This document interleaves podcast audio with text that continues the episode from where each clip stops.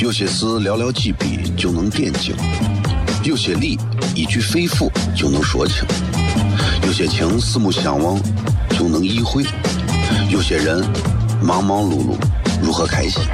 每晚十九点，FM 一零一点一，最纯正的陕派脱口秀，笑声雷雨，荣耀回归，包你满意。那个你最熟悉的人和你最熟悉的事儿都在这儿，千万别错过了，因为你错过的不是节目，低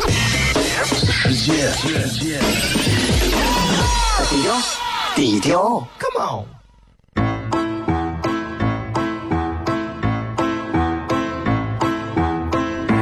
作为一个女人，做辈子最大的追求，不就是自己幸福、有人疼吗？虽然我还不到三十岁，但是我也心脏因为的男人呀。每天晚上十九点，FM 一人一点一，下心言语，你得听听，哈哈哈哈，吓死你呀！我猜的。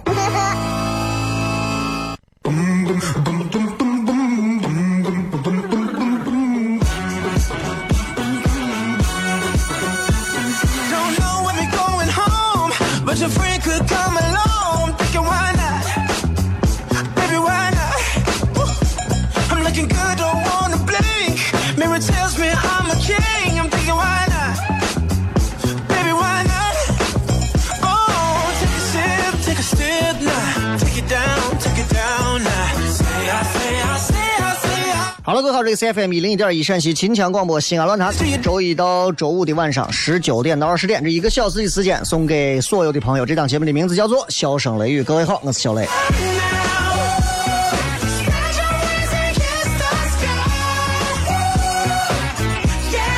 干啥事情啊？处理啥问题都要成熟一点。哎，你问我，如果说这个东西能不能省钱，在如今这个时代，这已经是二零一七年了。如果你问我怎么样能省钱，我个人还没有真没有办法推荐你说每天少吃一点啊，每天怎么就能省钱，不一定。我个人就认为赚的钱只要你比用的钱多，对吧？就是技巧。所以我一直认为我是一个非常省钱的人，我一直认为我是啊，我从来不在任何地方上随随便便的抠，但是我觉得我挣的比花的多啊，虽然我挣的就那么一点儿，但是我花的更少呀，对不对？感谢各位朋友收听这档节目，名字叫做《笑声雷雨》，各位可以再重播啊，FM 一零一点一，这是这是直播，也可以用蜻蜓 FM 在线听啊。想听重播的话，喜马拉雅 FM 或者是苹果的这个 Podcast 播客可以重播，应该已经上传到二十号了，所有的重播内容现在都有啊。今天也有一个互动话题啊，你有啥内心最叛逆的事情可以给大家说一说？今朝广告回来再片。有些事寥寥几笔就能点睛，有些理一句肺腑就能说清，有些情四目相望就能意会，有些人忙忙碌碌如何开心？每晚十九点，FM 一零一点一，最纯正的陕派脱口秀，笑声雷雨，荣耀回归，包你满意。那个你最熟悉的人和你最熟悉的事儿都在这儿，千万别错过了，因为你错过的不是节目，世界，低调，低调，Come on。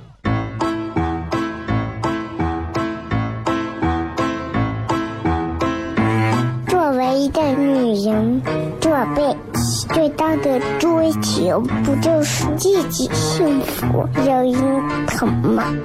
虽然我还不到三十岁，但是我也心脏因为的男人呀。每天晚上十九点，FM 一人一点一，下心言语，你得听听，哈哈哈哈，吓死你呀！我猜的。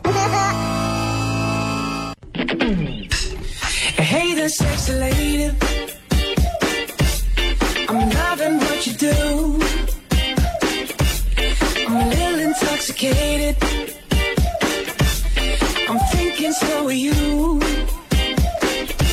欢迎各位继续回来。今天 跟大家骗啊，今天这个你也知道，这个前头广告有点长，大家也体谅一下。能坚持到这一会儿的，应该都是都是真爱粉啊。呃，今天想跟大家聊啥呢？这个得是今天还是啥时候是世界读书日？今天因为我开映客了啊，三七零四零三幺二，三七零四零三幺二，所以我也问一问映客上朋友，这个今天是不是世界读书日？是不是世界读书日？我我记得反正不是今天，就是昨天还是二十一号。哎呀，因为我因为我太久不读书了。啊，昨天啊，昨天昨天昨天嘛，昨天今天。你们你们也是呀？昨天、今天、今天、昨天都有，反正不管他，无所谓。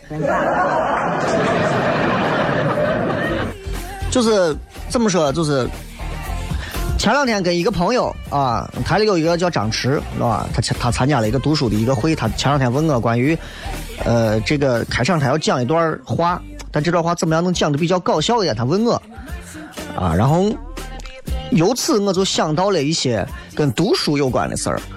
然后我觉得，其实，在咱节目当中，很少跟大家再去谈及分享一些阅读的东西了，因为我觉得书是靠自己，对吧？每天你在电台节目上、电视节目上给大家在这分享一个书，别人不爱看，也不愿意看。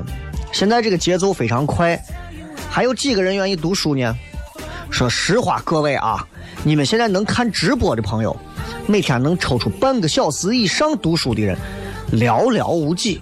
我敢这么说，每天你就这么算，每一个小时里头，你能拿出手机超过五次以上的朋友，你一天读书的时间，我告诉你也不会超过半个小时。啊，这个说小熊说，很多人都说电子书跟传统的纸质书不是一回事，废话。你能拿一本电子书包油条吗？对吧？你能拿一本电子书垫麻将桌吗？读书很重要，很重要。但是我今天不想给大家去为了提升所谓的文化什么格，然后就故意要给大家讲讲关于读书的事儿。咱们今天就是闲聊一聊。其实我相信每个人跟我一样都读了很多的书，都读了不少书，但最后都忘了。So。那么，读书的意义到底还在哪儿嘛？各位，我想跟大家聊一聊，到底读书还有什么样的意义？啊，电子书跟纸质书的感觉，我知道，我搞笑幽默一下行不行？我记得很早之前有一位著名的一位这个，算是我知识分子了，老知识分子，杨绛先生，他爸以前在媒体上报过啊，报过这个事儿，是他爸问他说。说三天不让你看书，你会咋样？他说那我不好过呀。他说我要一个礼拜不让你看书。他说那我一个礼拜都白活了。他爸笑了说，我也是这样。有时我就在想，我说老一辈的人真的才爱看书吗？我爷今年八十多岁，其实一直保持着爱看书的习惯。啊，也是前段时间因为摔了一跤，现在身体可能没有以前那么好。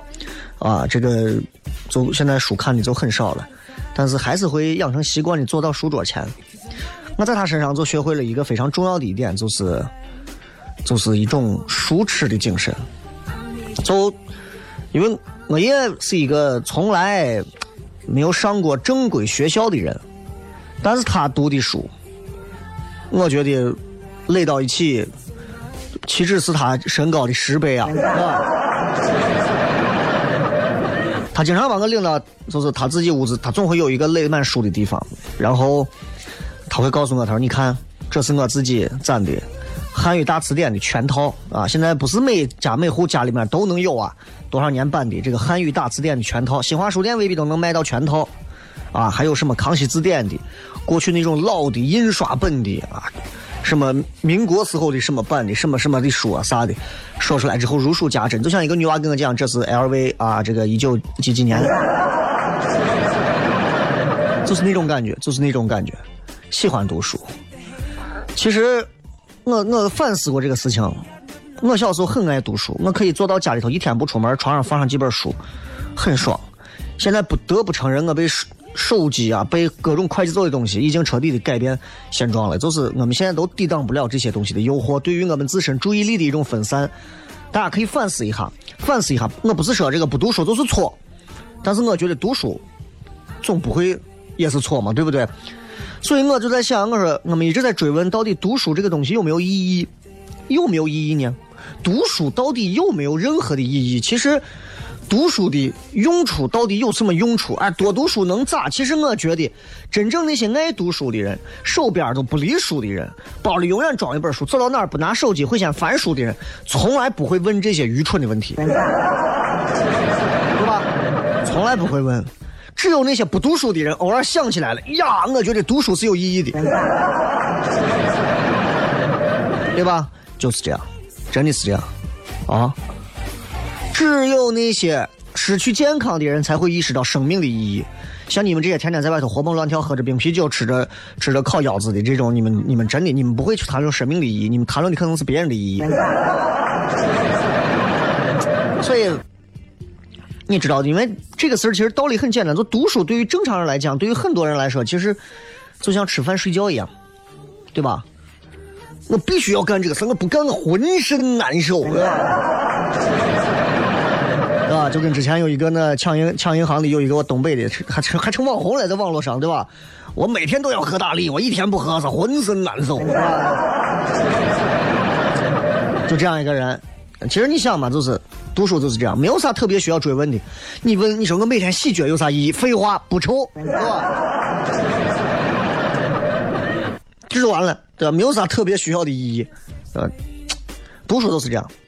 在我没有买车的时候也是啊，我在想我车到底能干啥？很多有车人告诉我，我告诉你，车可以延伸你的脚步，可以拓展你的什么什么。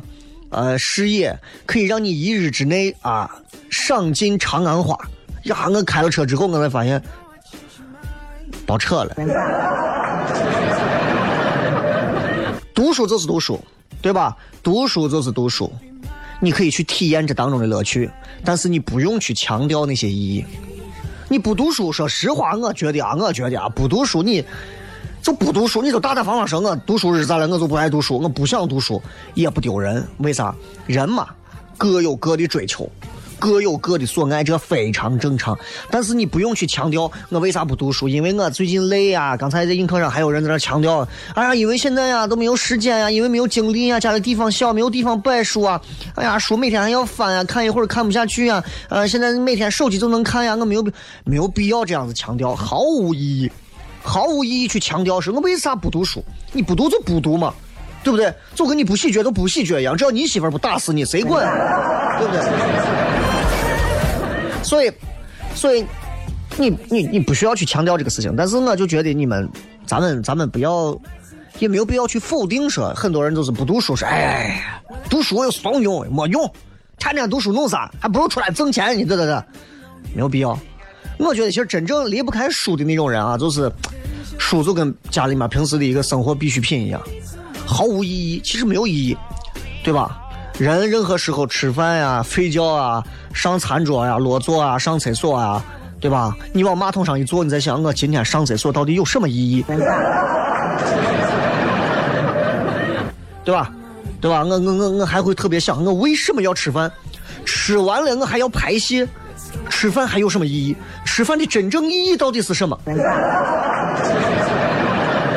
哎，我吃这一口我能得到什么？我吃下一口还能收获什么？神经病对吧？如果非要问一个意义，其实恰恰就没有意义了。这都是读书的意义。今朝广告回来再拍。有些事寥寥几笔就能点睛，有些理一句肺腑就能说清，有些情四目相望就能意会。有些人忙忙碌碌，如何开心？每晚十九点，FM 一零一点一，最纯正的陕派脱口秀，笑声雷雨，荣耀回归，保你满意。那个你最熟悉的人和你最熟悉的事儿都在这儿，千万别错过了，因为你错过的不是节目，世界。低调，低调，Come on。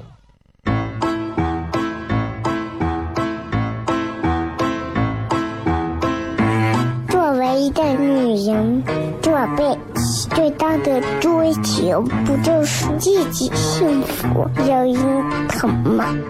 虽然我还不到三十岁，但是我也心脏因为的男人呀。每天晚上十九点，FM 一零一点一，下心言语，你得听一听，哈哈哈哈，吓死。你呀？我猜的。Hey there, sexy lady. I'm loving what you do. I'm a little intoxicated. I'm thinking so are you. You're trying to deny it. But I know I changed your mind.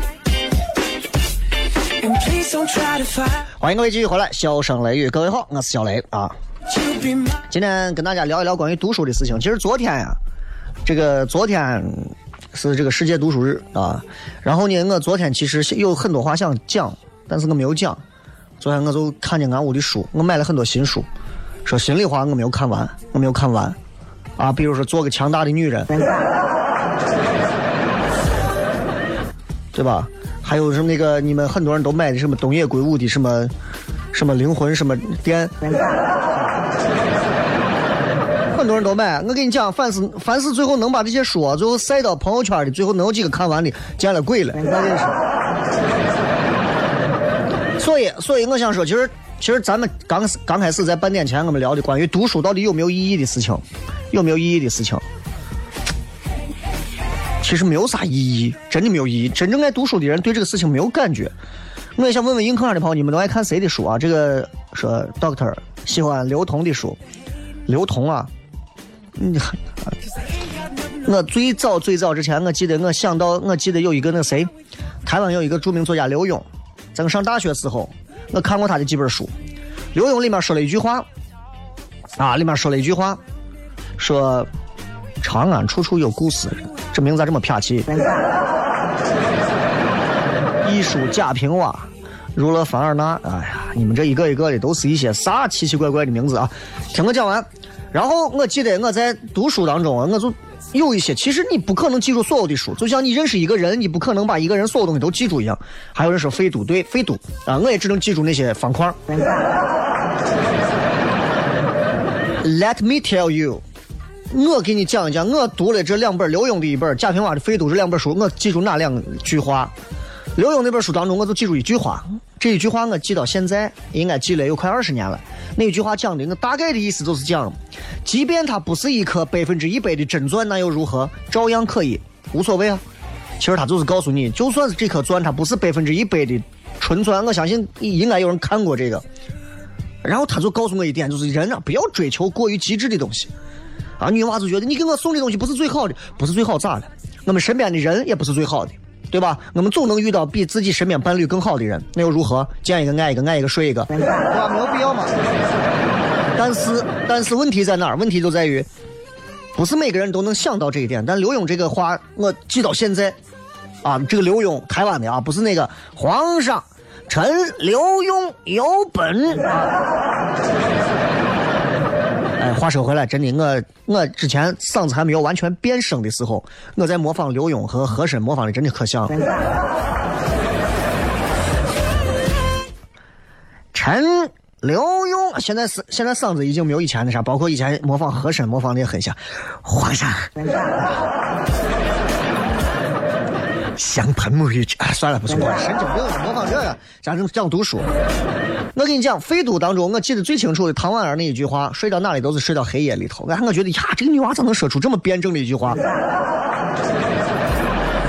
啊，还有人看余华的《活着》，许三观卖血记好看不？我看的方《废都》都是把方框补齐的，不要脸。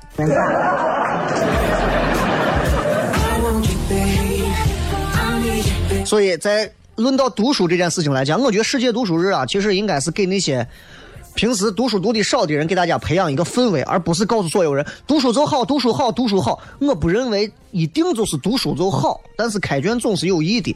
这个事情就好像说健身好，健身好，健身好，但并不代表那些不健身的人就会比健身的人先死，对吧？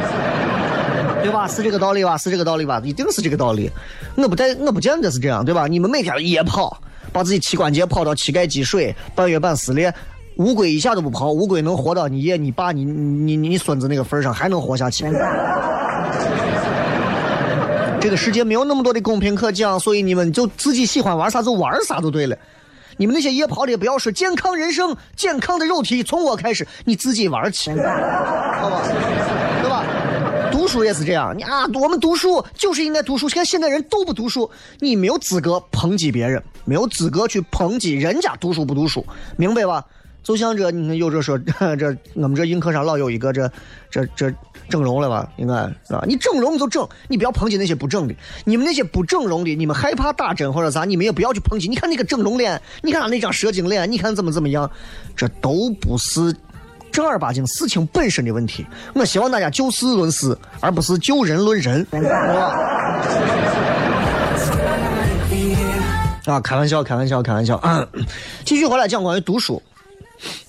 其实我觉得读书这件事情，因为我小时候读了很多的书，所以其实它一直能影响我到现在，一直能影响我到现在啊。这个是晴朗说，初中语文考试有一个命题作文叫“开卷有益”，我想要是考试都开卷该多好啊！那你就那你就作文就这么写嘛，“开卷有益”。我认为这一次的考试啊，名不副实，作文题出来“开卷有益”，为什么考试还不开卷？对吧？你你你要明白这个道理，所以你想，其实不读书的人，我们可以从其他的很多地方填补这些碎片的知识。有些人可以很好的处理这些碎片化的知识，有些人处理不了。有些人可以把很多碎片化的知识，然后连到一起，变成一个完整的一个片、一个面的知识。有些人碎片的知识就扔了，看完就扔了，对吧？就是读书，有人说：“哎呀。”我几天不读书，我我不行，难受。读书有快感吗？其实我觉得，读书永远不会有吃一碗油泼面的快感爽，永远不会这样。而且读书带来的那种正面的反馈，也不像健身那么明显。啊，你读了几天书啊，我的人鱼线出来了，对吧？有可能吗？对吧？你很有可能，你花了一个月的时间，花了两个礼拜的时间，花了别人都出去玩，你在屋里头非要自己坐着装着要把书读完的那种时间，终于读完了一本书，或者读完了我给你推荐的某本书，或者别人给你推荐的某本书，读完之后，然后呢，你什么都没有记住，然后呢，然后你就尴尬了，那那我读书到底干啥嘛？我相信有很多人是这样。啊，都觉得说呀，我现在不能这样，我得读本书。于是满怀激情地跑到书店去买一本书。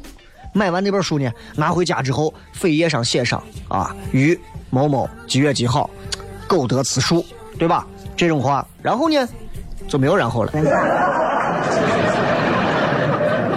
对吧？没有然后了。你可能在读书的过程当中获得很多的专业的知识，但是那些专业的知识。并不能让你获得所谓的什么样的真正的快感或者是成就，对吧？你在书里面，你读一本书，你说黎曼几何，你读了，对吧？你读一本这书，你就能高潮死你。你读一本什么混沌理论、量子基础，读完这些东西能咋？哇，读完之后呀，我感觉我今天一天我人都要飞起来。你能有啥用？对吧？你有时候你想一想，你说，哎呀，我读书吧，对吧？你今天比如说，你犹豫说这件事儿我到底该不该做？哎，我今天到底要不给领导送礼？然后你突然想到，我前两天读书读到一个不值得定律，斟酌了一下，放弃，增加了一点快感，对吧？你前段时间见了个妹子，你说呀，我该怎么样追呀？我该怎么样追她？后来你突然想到，你有一天读书读到了一个巴甫洛夫把妹法。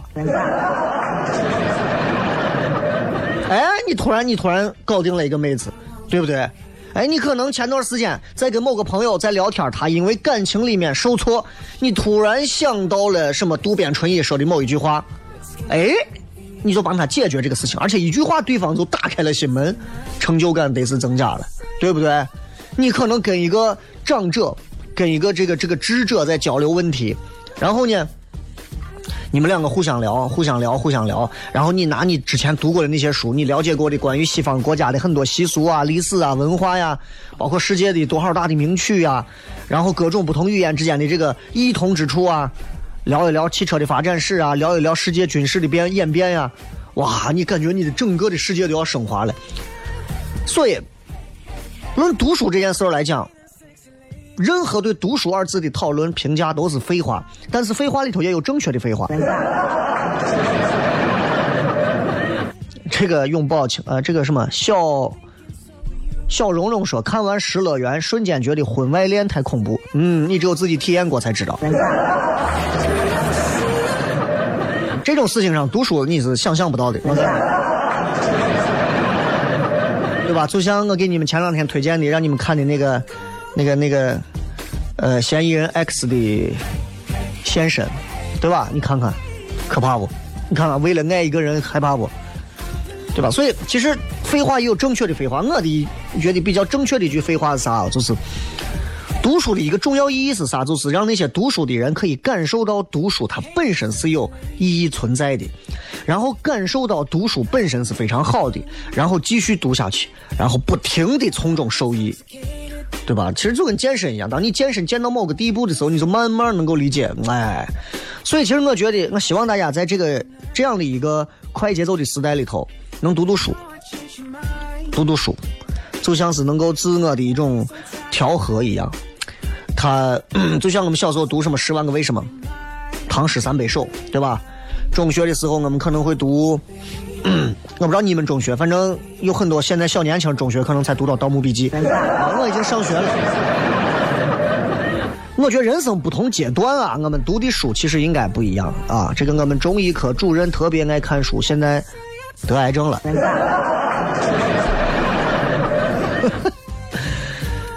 这个没有逻辑，好吧？这个没有逻辑的好吧？所以我觉得啊，就是读书其实是可以让各位。在这个复杂的世界当中，建立一些建立一套自己的系统，对吧？在这样一个行色匆匆、低头赶路的年代，我们可以做一个偶尔抬头看看星空的人，感觉很好。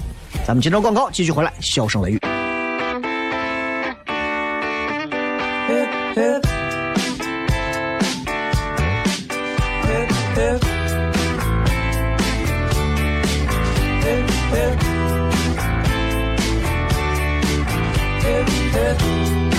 来，我们来看一看各位发来的一些好玩留言。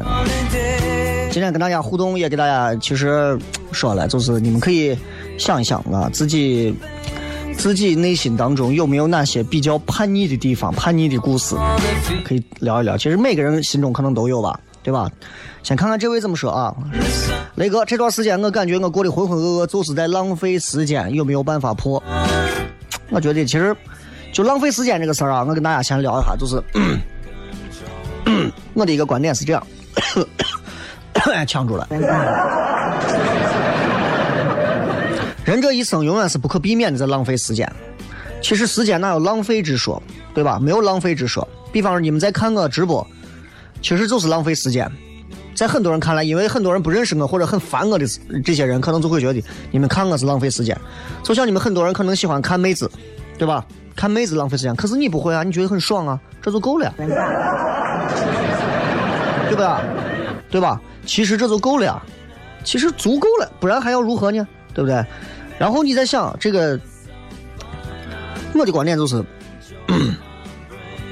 第一个就是不要浪费时间，啊，不要浪费时间。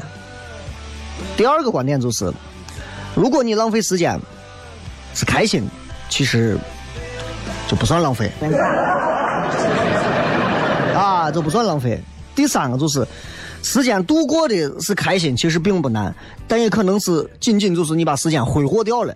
但是你如果回忆起来，觉得你浪费的那个时间的是有价值的、开心的、不后悔的，那是真正的没有浪费。知道了吧？今天还是拿映客也开着，反正上节目同时啊，这个也跟大家直接可以播着，对吧？这个 每天其实，在广播当中陪伴各位啊，也不知道广播前头有几十亿人在听。只要来到西安的朋友，打开一零一点一，应该都能在晚上七点到八点听到这个段的节目啊。其实这个节目就是一个特别特别既接地气也非常洋气的一档节目。为啥洋气？因为它现在是时下最流行的一种脱口秀形式啊。从目前来讲的话，其实能够做这种脱口秀形式的人很少。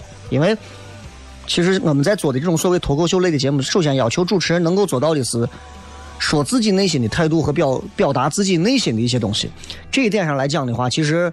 我觉得我也在不停的在学习当中，但是我在不停的努力着啊，让自己尝试着去表达一些自己的态度观点，但是每个人的表达都会有多多少少的片面和主观，所以如果我说到某些东西的时候，伤及到某些人或者咋样，你一定要就大家也不要太介意，因为就是首先我是娱乐节目啊，其次其实我确确实实是为了效果，再次我就是客气一下。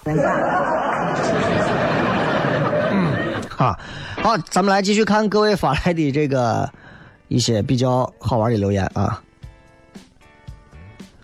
呃，今天我们的互动话题，一句话说一说你骨子里头有什么比较叛逆的地方？每个人的骨子里都有一些叛逆的地方，来，我们看看啊。这个说同流但不合污。你说你工作在一个怎么样肮脏的一个环境下？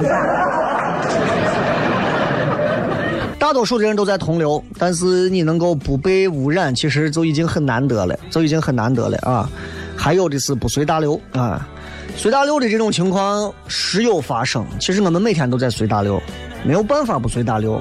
你不随大流，你的单位的同事、领导、你的身边的朋友、亲人、你的家人、爱人，都会让你随大流，因为大多数的人都是靠着随大流。才走完人生当中大多数的时间。